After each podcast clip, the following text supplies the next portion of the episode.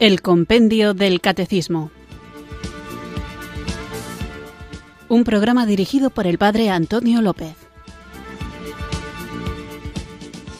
Muy buenas tardes, queridos oyentes de Radio María. Recibido un cariñoso saludo desde Irurzun, en Navarra, quienes sintonizáis una tarde más esta emisora de la Virgen, esta radio que cambia vidas, Radio María, para escuchar el programa El Compendio del Catecismo. Estos días, en concreto en el programa anterior, estuve hablando, y hoy seguiremos, porque así nos lo ofrece el Compendio del Catecismo, de la figura del Papa no estuve hablando ni del Papa Francisco, ni del Papa Pío III, ni del Papa Benedicto XVI, sino de la figura del Papa. ¿Cuál es la misión del Papa y cuál es su autoridad?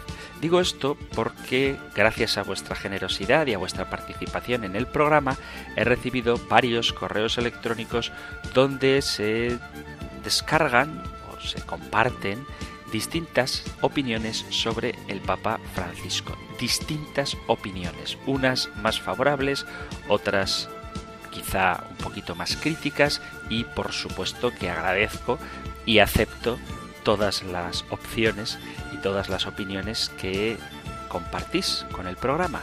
Pero lo que quiero subrayar ahora en esta introducción y en este empeño que tengo en animaros a escuchar el programa de El Compendio del Catecismo y otros programas de Radio María, todos los programas de Radio María, digo que lo que quiero subrayar es que nosotros no podemos aceptar la doctrina de la Iglesia solamente si ésta encaja con nuestra manera de entender la vida cristiana. Es decir, nuestra simpatía por el Papa nuestra sintonía de ideas con Él no es lo que le da la autoridad. Lo que le da autoridad al Papa es el Espíritu Santo que ha inspirado a los cardenales para elegirlo, porque el Papa, como espero que veremos hoy, es la roca sobre la que Cristo edifica su iglesia. Y repito que te puede caer mejor o peor te puede gustar más o menos su manera de expresarse, incluso puede haber algunas ideas que quizá te llamen la atención, pero la adhesión al Papa no depende de la simpatía que te produzca el Papa. A mí personalmente, los papas que he conocido, y cuando digo conocido no me refiero solo a los papas en cuya época he vivido, sino a aquellos que he leído, sobre todo Juan Pablo II, que tuvo un pontificado muy largo y ya tuve ocasión de acercarme a su figura y después de muerto pues también he tenido la oportunidad de leerle, después de muerto el Papa obviamente, el Papa Benedicto XVI, en cuyo pontificado comencé a hacer en su momento el programa de La voz del Papa, es decir, que le leí mucho, y el Papa Francisco, que desde el inicio de su pontificado hasta hace unos meses que un hermano sacerdote me sustituyó o me sucedió en el programa de La voz del Papa, pues también le he leído mucho y por lo tanto a mí personalmente los tres papas que he leído, que he leído en profundidad, me encantan, cada uno con su estilo, su estilo literario y su estilo pastoral, pero puedo afirmar que entre ellos, desde luego, no hay ninguna contradicción, sino más bien una continuidad, aunque repito, con diferentes estilos. Y me parece oportuno, sobre todo para los católicos que queráis tener una buena formación, que no nos limitemos simplemente a decir lo que dicen que ha dicho el Papa, a quedarnos con los titulares de los medios de comunicación que muchas veces lo que quieren es simplemente una frase llamativa y no ir a lo profundo de lo que el Santo Padre ha expresado. Y por eso os animo que escuchéis el programa de La Voz del Papa aquí en Radio María, las noticias de Radio María y que si podéis, cuando Radio María sintoniza con el Vaticano para escuchar en directo lo que el Papa está enseñando, aprovechéis para conocer la fuente original de las enseñanzas del Santo Padre. Y que no las interpretemos a nuestra manera y que no tratemos de ver en ellas, en las intervenciones del Papa, ideas que a lo mejor el Papa no tiene. Otra cosa es que las palabras que utilice puedan resultar un poco chocantes viniendo de un sumo pontífice, pero hay que tratar de entender qué es lo que dice y el contexto en el que lo dice y por qué lo dice y leerlo no como separado de los anteriores papas, sino integrado en la enseñanza ordinaria de la Iglesia. Por eso, siempre que podáis, acudid a las fuentes. No os dejéis llevar por rumores, sino acudid al origen de la noticia que normalmente es el Papa y afortunadamente es muy fácil acceder directamente a lo que él ha dicho. Por eso es importante también conocer el compendio del catecismo, no solamente para escuchar lo que dicen que enseña la Iglesia, sino para ir a la fuente de la enseñanza, que es el catecismo, donde está plasmada la doctrina de nuestra amada Iglesia y el compendio del catecismo, donde esta doctrina está un poquito más resumida. Así que vamos a meternos en la fuente para conocer la fuente de la vida que es Jesucristo y beber de esta agua fresca que nos renueva. Y por eso para hacerlo bien, para hacerlo con buena disposición, comencemos invocando juntos el don del Espíritu Santo.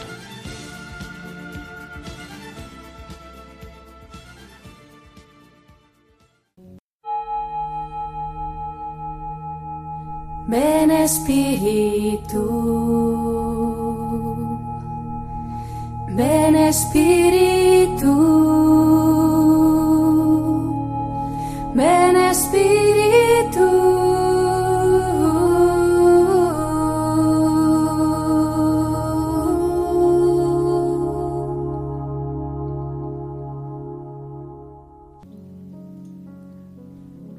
Señor, buen pastor de la humanidad, que confiaste a Pedro y a sus sucesores la misión de fortalecer a los hermanos en la fe y de iluminarles en la escucha de la palabra. Tú que has inspirado a todos los santos una profunda devoción al Santo Padre y un intenso amor a la Iglesia, te pedimos que tu espíritu de sabiduría ilumine al Papa Francisco en su misión de sucesor de Pedro, que tu misericordia le proteja y conforte, que el testimonio de tus fieles le anime en su misión, y que la tierna presencia de María sea para él señal de tu amor, que él sea fuerte en la fe, audaz en la esperanza y celoso en la caridad. Tú que vives y reinas con el Padre en la unidad del Espíritu Santo. Amén.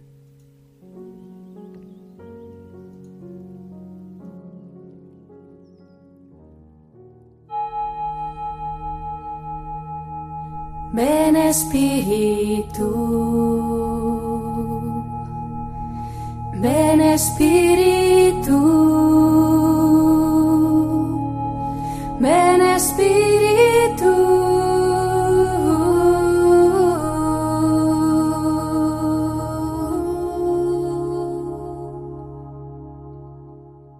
Después de haber invocado al Espíritu Santo, rezando por el Papa, en concreto hoy sí, por nuestro Papa Francisco, vamos allá con el nuevo programa y os recuerdo que estamos hablando de quienes conforman la Iglesia y en concreto estamos hablando de la jerarquía. Después de hablar de la sucesión apostólica y de los obispos, continuamos con la figura del Papa. Veíamos en el programa anterior cuál es la misión del Papa y después de hacer una breve biografía del apóstol Pedro, veíamos qué tipo de autoridad tiene el Papa, que tiene autoridad en toda la Iglesia, que es vicario de Cristo, cabeza del colegio de los apóstoles, cabeza del colegio de los obispos, pastor de toda la Iglesia, sobre la que tiene por institución divina, no por simpatía o porque encaje con mi modo de entender las cosas, sino por institución divina, la potestad plena, suprema, inmediata y universal. Así que vamos a continuar hablando de los obispos y de la relación con el Papa en la siguiente pregunta del compendio del catecismo que encontráis en el catecismo mayor en los puntos del 883 al 885. Escuchamos nosotros ahora la pregunta 183 del compendio del catecismo. Número 183. ¿Cuál es la función del Colegio de los Obispos? El Colegio de los Obispos, en comunión con el Papa y nunca sin él, ejerce también él la potestad suprema y plena sobre la Iglesia.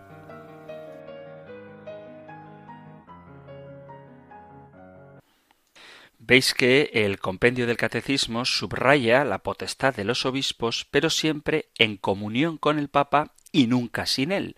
Y una pregunta que puede surgir es por qué esta necesidad de estar unidos los obispos al Papa para ejercer su propia autoridad. ¿No son suficientes ellos solos, sin la necesidad de estar unidos al Papa, para gobernar a la Iglesia? Y la respuesta es que no, porque es sobre Pedro y sus sucesores sobre quienes Cristo edifica la Iglesia.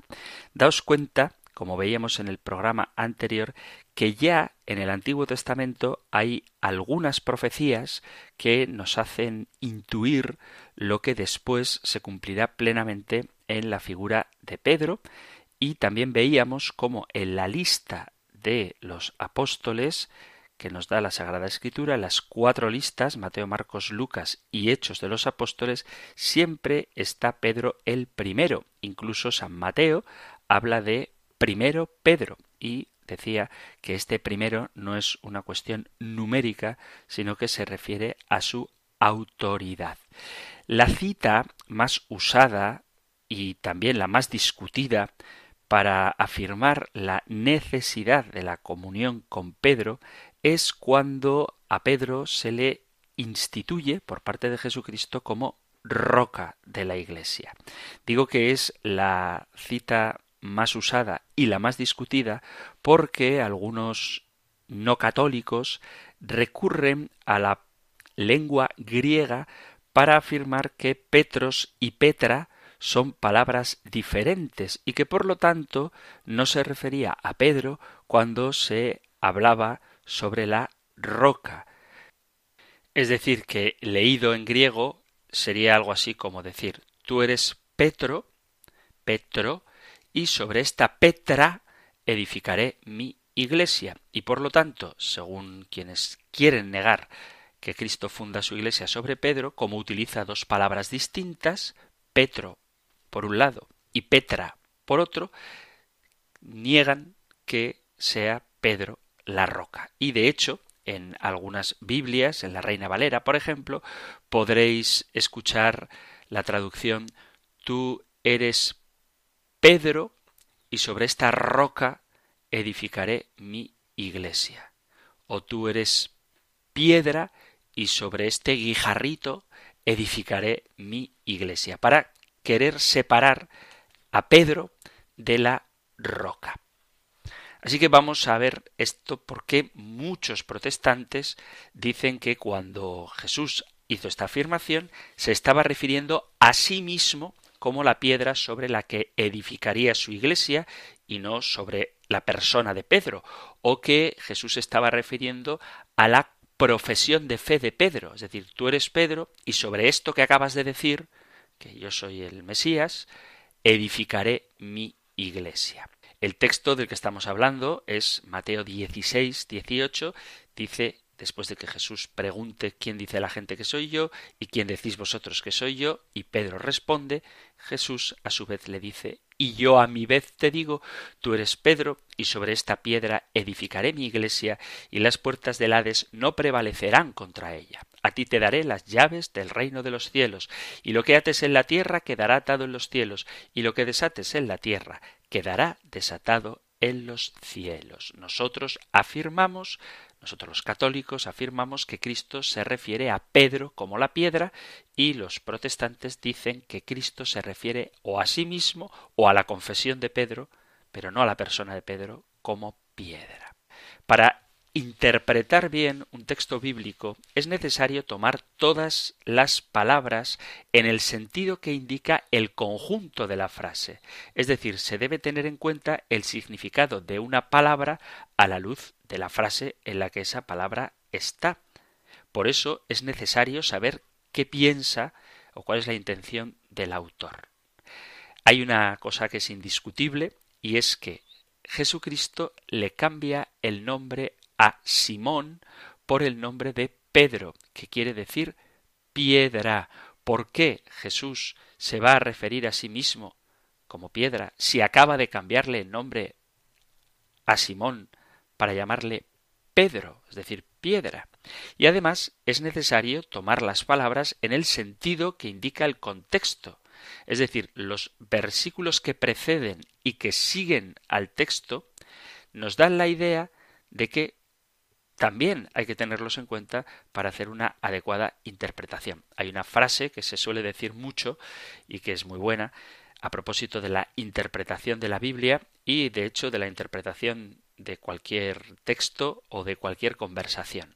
Un texto fuera de contexto se convierte en un pretexto. Es decir, tú no puedes leer únicamente una frase hay que leer el contexto completo. De hecho, en más de una ocasión he visto gente que afirma, pues la Biblia dice que Dios no existe. Y efectivamente, tú puedes buscar un texto de la Biblia que literalmente dice Dios no existe. ¿Eso significa que la palabra de Dios esté afirmando la inexistencia de Dios? Obviamente no. Lo que dice el texto literalmente en su contexto es dice el necio para sí no hay Dios. Lo tenéis en concreto en el Salmo 53, en el versículo a partir del primero, dice dice el necio en su corazón no hay Dios. Se han corrompido y cometieron maldad.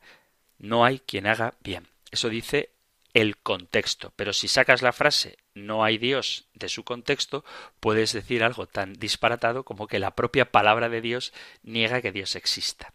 Esto es un ejemplo muy claro de cómo solamente se puede comprender lo que se quiere decir no cuando lees una frase suelta, sino cuando la lees dentro de su contexto. O sea, no se puede hacer doctrina con un solo versículo, porque un texto fuera de contexto se convierte en pretexto. Y este texto de Mateo 16 no dice que Cristo se refiera a sí mismo, sino al apóstol Pedro. En primer lugar, porque le cambia el nombre de Simón a Piedra, Pedro. Y en segundo, porque en todos los contextos donde en la palabra de Dios se le cambia el nombre a alguien, no es simplemente por ponerle un mote gracioso entre colegas, sino porque ese nombre nuevo indica un cambio de función o de ministerio para la persona, implica una vocación. Por ejemplo, Abraham, se llamaba así el patriarca Abraham, sin H ni nada, es decir, las cuatro letras, las cinco letras, Abraham, es renombrado por Dios como Abraham. Ahora sí, con H intercalada. Abraham, porque le constituye en padre de muchedumbre de pueblos. A veces en la misa, cuando sale el texto que voy a leer ahora, del Génesis 17, parece que la lectora o el lector no está acostumbrado a leer Abraham y piensa que es un error de tipografía de la impresión del misal y en vez de decir Abraham, pues dice siempre Abraham. Pero el texto de Génesis 17, 3, 6 dice, Cayó Abraham rostro en tierra y Dios le habló así, Por mi parte, he aquí mi alianza contigo. Serás padre de una muchedumbre de pueblos. No te llamarás más Abraham, sino que tu nombre será Abraham pues padre de muchedumbre de pueblos te he constituido, te haré fecundo sobremanera, te convertiré en pueblos y reyes saldrán de ti. Y lo mismo le pasa a su esposa Sarai.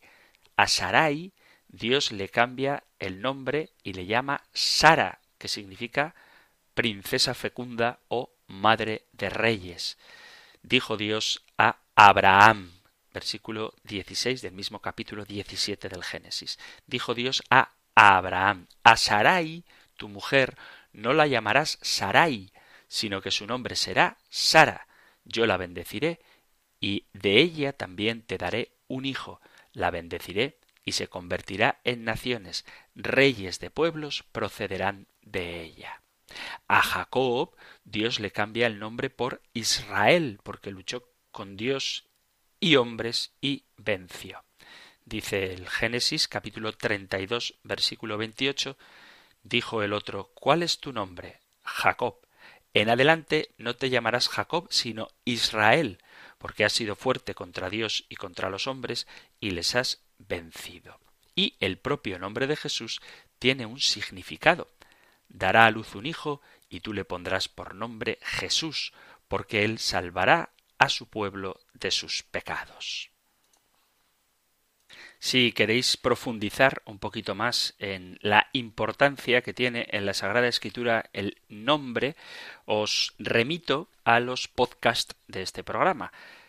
Allá por la pregunta número 38 hablábamos de con qué nombre se revela Dios y en el número 40 por qué es importante la revelación del nombre de Dios. Y también en la pregunta 81 que plantea qué significa el nombre de Jesús, reflexionábamos sobre la importancia que tienen los nombres. Por eso vuelvo a repetir una idea que no podemos perder de vista, y es que las verdades que vamos conociendo se sostienen sobre otras de las que ya hemos hablado. Esto es una construcción de un edificio de la doctrina, es decir, no se trata de preguntas sueltas, sino que vemos, y a medida que vayamos avanzando, quedará todavía más claro cómo unas cosas se sostienen sobre otras. Así que si queréis reflexionar sobre la importancia del nombre, podéis buscar en el podcast de la página web o de la aplicación móvil de Radio María el programa de la pregunta 81, que significa el nombre de Jesús, y los programas de las preguntas 38 y 40. Entonces, si todos los nombres tienen un significado y los cambios de nombre implican un cambio de función o de misión, esto también hay que aplicárselo en el contexto de el apóstol Pedro, de Simón. Si vemos los versículos que preceden a la institución de Pedro como piedra, Cristo le pregunta ¿Quién dicen los hombres que soy yo? Pedro le contesta diciendo quién es él y cuál es el ministerio de Jesús. Tú eres el Mesías, el Hijo de Dios vivo.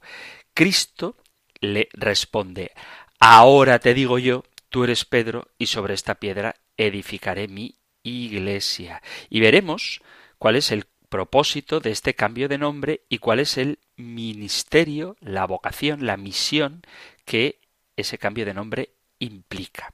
Es necesario tomar las palabras en el sentido que indica el contexto, o sea que hay que saber, repito, los versículos anteriores y los posteriores, porque no se puede hacer doctrina con un solo versículo. Se tiene que tener en cuenta el contexto del texto para no inventar un pretexto. Y el versículo es A ti te daré las llaves del reino de los cielos, y lo que ates en la tierra quedará atado en los cielos, y lo que desates en la tierra quedará desatado en los cielos. Cristo le da las llaves del reino de los cielos a Pedro. Su función será la de portador de las llaves. Es necesario también, para hacer una buena interpretación de los textos, buscar los pasajes paralelos, es decir, aquellos que tratan del mismo asunto una persona que quiera estudiar la Biblia en profundidad tiene que conocer las doctrinas y las prácticas cristianas. Las cosas espirituales se explican por medio de cosas espirituales. Y un pasaje junto a otro confirma lo que podemos llamar una cadena temática. Y el pasaje paralelo de Mateo 16, 18 es Isaías 22 del que ya hablábamos en el programa anterior. Isaías 22, versículo 20, en adelante dice, aquel día llamaré a mi siervo Eliakim, hijo de Gelquías, le vestiré de su túnica, con tu fajín le sujetaré, tu autoridad pondré en su mano, y él será un padre para los habitantes de Jerusalén y para la casa de Judá.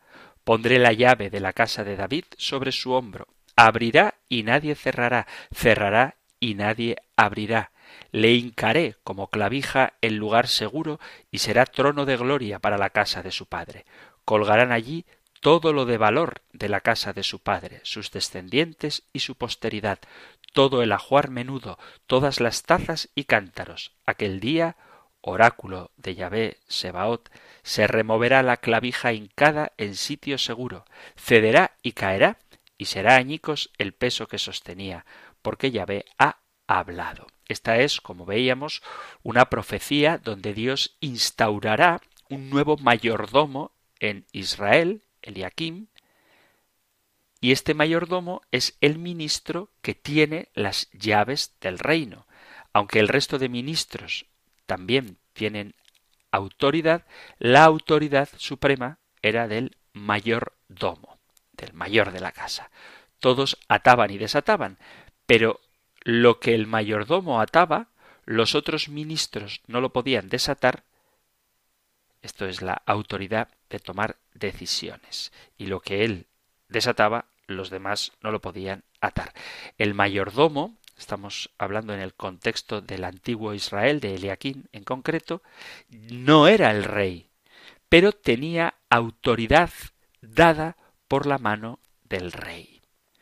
Es decir, que cuando Jesús utiliza esta fórmula de las llaves, está utilizando un ejemplo que en su momento todo el mundo iba a entender y todos iban a comprender cuál es la nueva función de Pedro, ser el nuevo mayordomo de su reino. Así como los antiguos reyes de Israel tenían un mayordomo, Cristo designa al suyo, que es Pedro.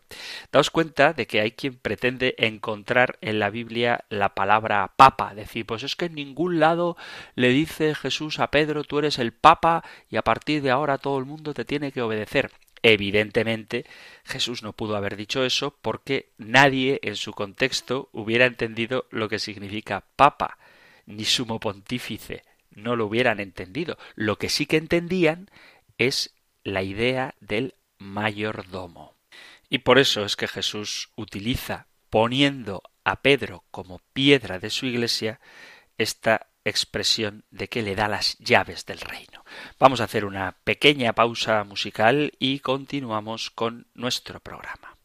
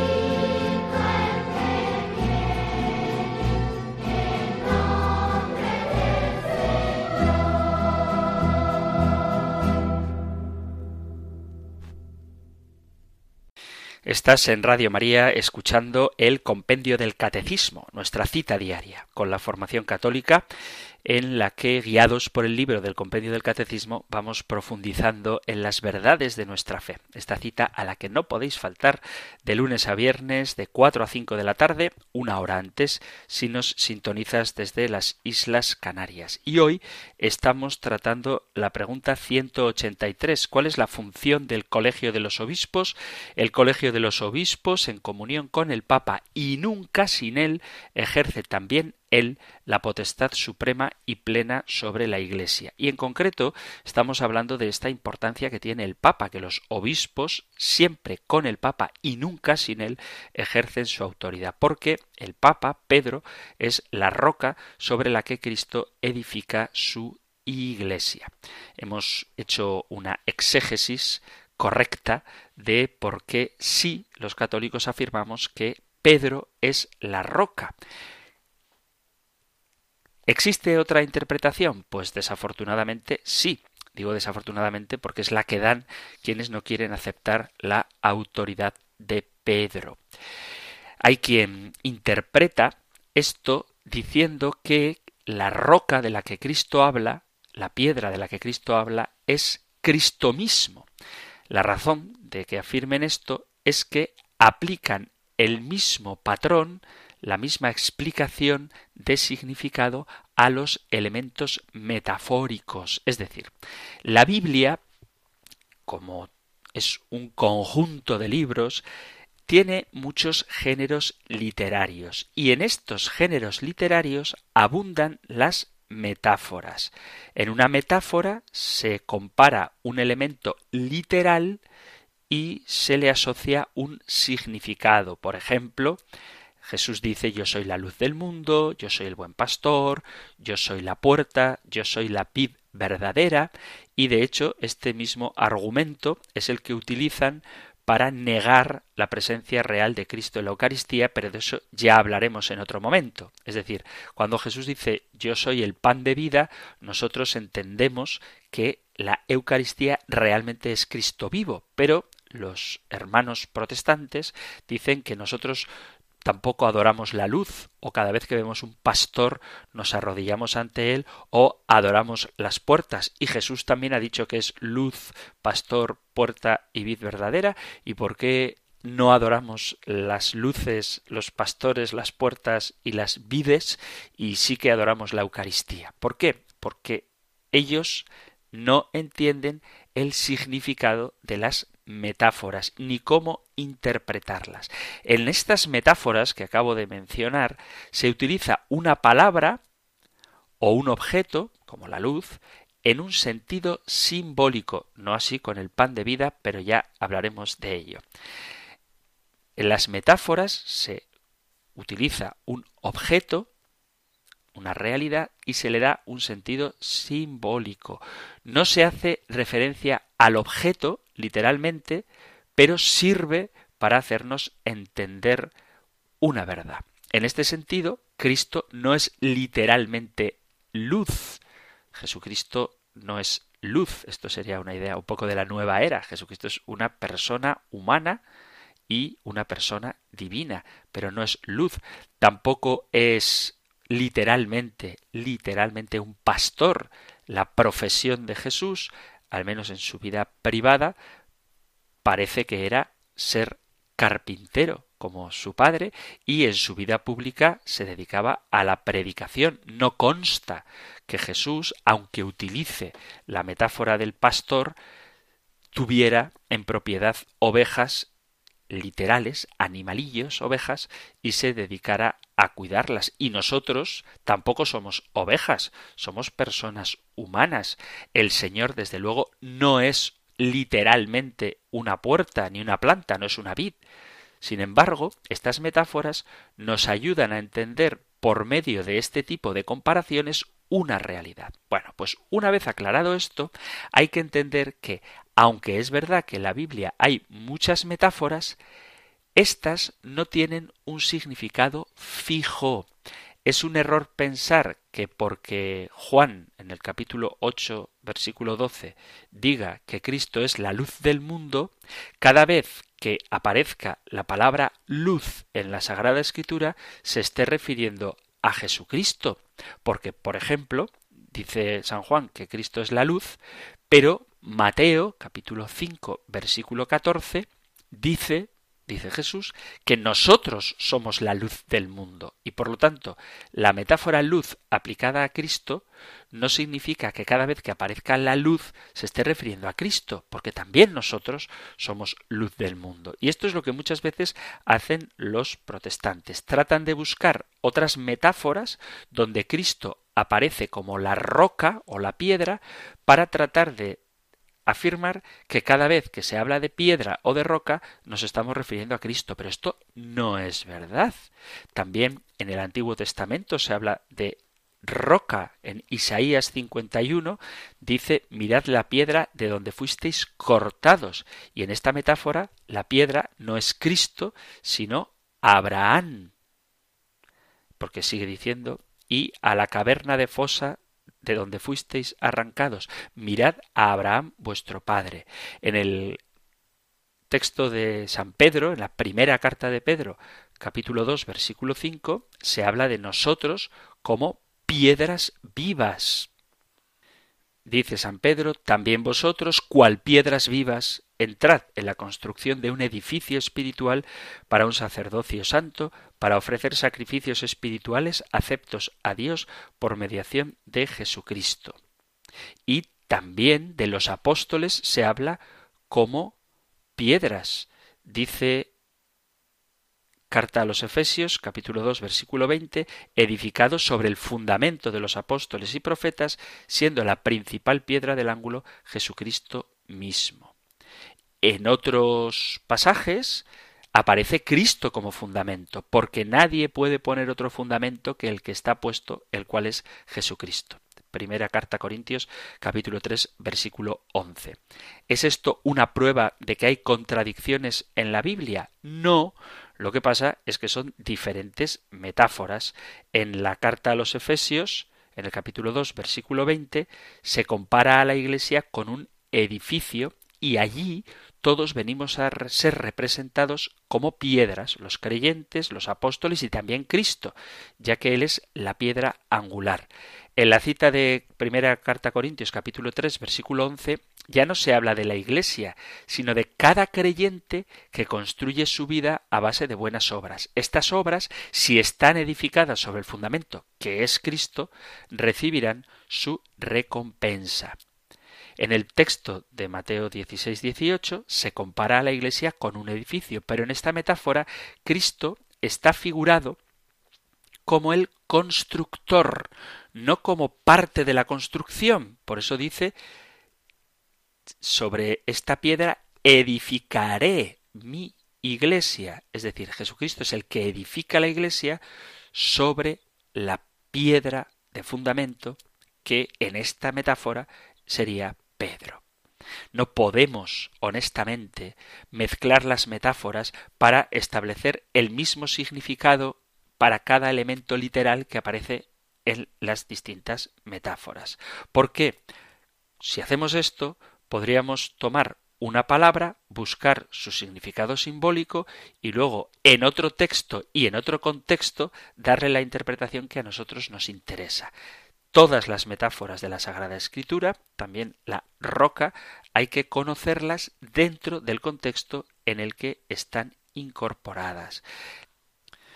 Otra cosa que hay que tener en cuenta es que la piedra angular de una construcción no es la piedra sobre la que se edifica la iglesia. Una cosa es la piedra basal, la primera piedra sobre la que se edifica una construcción, que está en la base, y otra es la piedra angular, que es la que está en la parte superior y que da consistencia a las demás. Por poner un ejemplo, en una pirámide hay cinco piedras angulares, pero la que generalmente se refiere con la palabra piedra angular es la que está en la cúspide, no la que está en la base. Entonces hay cinco piedras de base en una pirámide, pero la piedra angular es la que está arriba del todo. La piedra angular es la que impide que el edificio se caiga, pero la piedra sobre la que se fundamenta el edificio es otra distinta.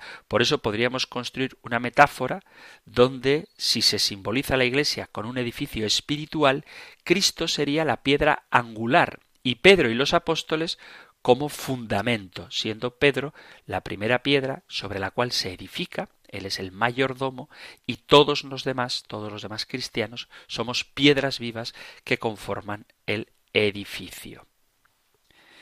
Y entonces alguno se puede preguntar por qué la Biblia utiliza la expresión tú eres Petro y sobre esta Petra edificaré mi iglesia. ¿Por qué utiliza dos palabras distintas? Pues sencillamente porque tiene que haber una concordancia entre piedra, que es femenino, y piedra, atribuido a Pedro que es masculino. Por eso digamos que masculiniza el género de piedra a Petro simplemente porque Pedro es un varón. Esto es una cosa totalmente lógica.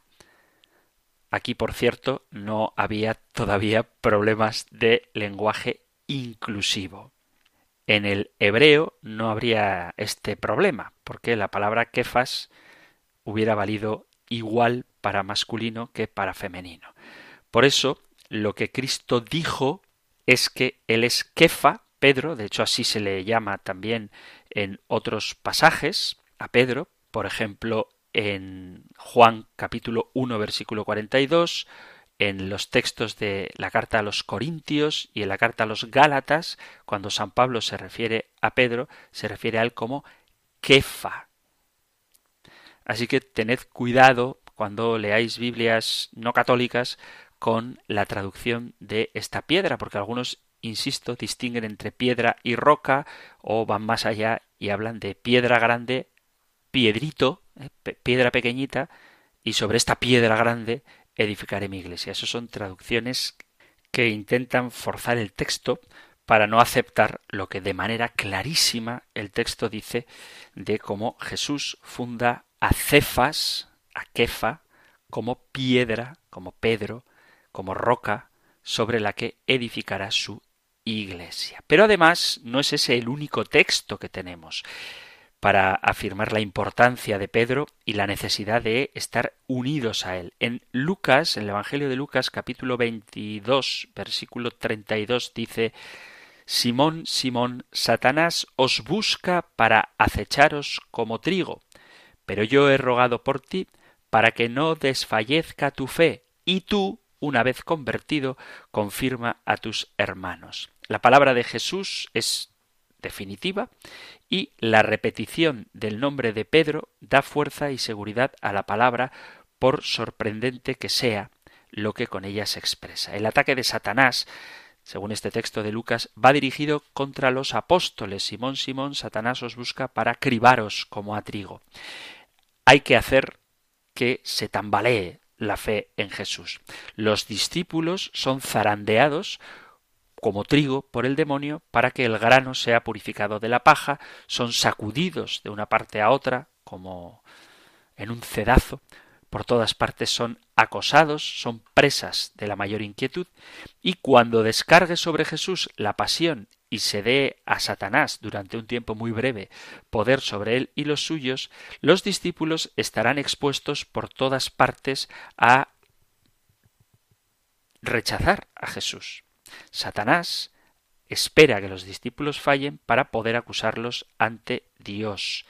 Y en esta situación de peligro que ya Jesús ve, dice Satanás os busca a todos para cribaros como trigo, pero yo he rogado por ti, para que no desfallezca tu fe, y tú, una vez convertido, confirma a tus hermanos. Contra las maquinaciones del demonio está intercediendo Jesús, pero de manera especial por Pedro. Jesús ciertamente cuida a todos sus discípulos, pero dice yo he orado por ti, por Pedro, no por los demás discípulos, aunque todos van a estar en peligro ciertamente. Pedro, como ya anunciaba también como ya decía en el programa anterior, destaca entre los doce, es el jefe y portavoz de los doce y de la comunidad primitiva. Lo podéis leer en los Hechos de los Apóstoles, no en un capítulo y algún versículo, sino del capítulo 1 al capítulo 12 de los Hechos de los Apóstoles. Y él es el apoyo de la fe. Jesús reza para que no desfallezca la fe de Pedro. Lo mismo que no es la carne ni la sangre, el poder humano, lo que le reveló a Pedro que Jesús es el Mesías, capítulo 16 de San Mateo, así tampoco será el poder humano lo que le mantenga en la fe, sino el poder de Dios que Jesús implora para él. Lo que Jesús pide al Padre, para Pedro, no es ni más ni menos que su perseverancia en la fe. La fe en Jesús es lo fundamental de la salvación. Y sobre la fe de Pedro está edificada la Iglesia. Este privilegio que se le otorga a Simón con preferencia a los demás discípulos se le da no para él, sino para los demás, para que haya fraternidad en la Iglesia, para que los apóstoles unidos con Pedro y los fieles unidos a los apóstoles mantengan la unidad. Pedro es el que tiene que confirmarse mediante la palabra de la fe cuando todos los demás se ven amenazados en su fe y se desate la persecución. Persecución que puede ser violenta, pero también puede ser civilina y expresarse en doctrinas que contradicen lo que Jesús nos ha revelado. Y quien confirma en la fe a los hermanos, por este texto de Lucas 22, 32, es Pedro. Es verdad que otra de las cosas que a veces dicen los no católicos, los protestantes, es que Pedro pecó. Pues sí, es verdad, Pedro también peca, se desvía del camino e incluso llega a negar al Señor. Necesita volverse a Cristo y es la oración de Cristo la que le mantiene, porque la oración de Jesús es para que no desfallezca la fe de Pedro. Esta cobardía de Pedro al negar a Jesús no es una pérdida de fe, sino que es una cobardía en Getsemaní y también en el palacio de Caifás, donde niega abiertamente a Jesucristo. O sea que Jesús ya sabe que va a caer, no solo porque lo augura en la última cena, sino porque en este pasaje de San Lucas le dice, y tú, cuando te restituyas, cuando te levantes, cuando hayas vuelto, o sea, que vas a caer, confirma a tus hermanos. Pero además hay otro pasaje que quizás se nos pase por alto, donde se ve también la importancia que tiene Pedro con respecto a los demás apóstoles. Y es en el Evangelio de San Mateo, en el capítulo 26, a partir del versículo 40. Es el contexto de la oración de Jesús en Getsemaní. Dice el pasaje, después volvió junto a sus discípulos y los encontró durmiendo. Jesús dijo a Pedro, ¿es posible que no hayáis podido quedaros despiertos conmigo ni siquiera una hora? Estad prevenidos y orad para no caer en la tentación, porque el espíritu está dispuesto, pero la carne es débil. Fijaos que Jesús selecciona a Pedro, Santiago y Juan y los manda a orar con él y les pide que recen y velen, pero cuando empieza la oración, los apóstoles se quedan dormidos y a quien le reclama es a Pedro. Jesús dijo a Pedro, ¿es posible que no hayáis podido velar conmigo ni siquiera una hora? Y por dar un último pasaje, os remito al texto del libro de los Hechos de los Apóstoles, al concilio de Jerusalén, capítulo 15, versículos del 7 al 11. Hay una discusión viva, incluso violenta, y cada uno está convencido de que su postura es la buena, porque es la que asegura la autenticidad de la fe y el porvenir de la Iglesia. No había acuerdo entre ellos, se necesitaba de alguien con autoridad superior, y ahí está Pedro. Y cuando Pedro habla, se acaba la disputa. Leo el pasaje de Hechos de los Apóstoles capítulo 15 a partir del versículo 7. Dice, después de una larga discusión, Pedro se levantó y les dijo, Hermanos, vosotros sabéis que ya desde los primeros días me eligió Dios entre vosotros para que por mi boca oyesen los gentiles la palabra de la buena nueva y creyeran. Y dice el versículo 12, Toda la asamblea cayó y escucharon a Bernabé y Pablo contar las señales y prodigios que Dios había realizado. Es decir, que cuando Pedro habla, cesan las discusiones. La Iglesia, cuando Pedro habla, acepta su enseñanza. Y solamente cuando Pedro ha terminado de hablar, Bernabé y Pablo cuentan su experiencia, precisamente con los gentiles, que era el tema de la discusión. Mucho podríamos seguir hablando no ya de lo que la Sagrada Escritura nos dice, sino de lo que la Iglesia, la tradición, los santos padres como San Cipriano, San Agustín, San Cornelio, San Damaso, San Ambrosio de Milán o San Jerónimo dicen de la figura del Papa, de la figura de Pedro, pero se acaba nuestro tiempo, así que lo dejamos ya aquí. Queridos amigos, queridos oyentes, ¿habíais escuchado alguna vez alguna de estas pegas para poner en cuestión la autoridad del Papa? Espero que si os vuelve a ocurrir tengáis herramientas para responder adecuadamente a estas objeciones. Vamos a seguir en los programas siguientes hablando de la jerarquía y tendremos ocasión de profundizar todavía un poquito más en la figura del Papa, también sobre su infalibilidad y qué es lo que esto significa, pero poco a poco, siguiendo los pasos que nos marca el compendio del catecismo, ya iremos profundizando. Así que si hay algo que queráis compartir, algún testimonio que dar, alguna discrepancia que discutir, cualquier cosa que queráis comunicar al programa, tenéis el correo electrónico compendio arroba radiomaria.es, compendio arroba radiomaria.es o el número de teléfono para WhatsApp, que sabéis que permite no solo enviar textos, sino también un mensaje de audio 668-594-383. 668-594-383. Terminamos ahora como hijos de Dios, miembros de la Iglesia, sostenidos bajo la roca de Pedro, con la bendición del Señor. El Señor te bendiga y te guarde, el Señor ilumine su rostro sobre ti y te conceda su favor, el Señor te muestre su rostro y te conceda la paz. Muchísimas gracias por estar ahí, gracias por escuchar el compendio del catecismo y si queréis, volveremos a encontrarnos en un próximo programa. Un fuerte abrazo. El compendio del catecismo un programa dirigido por el padre Antonio López.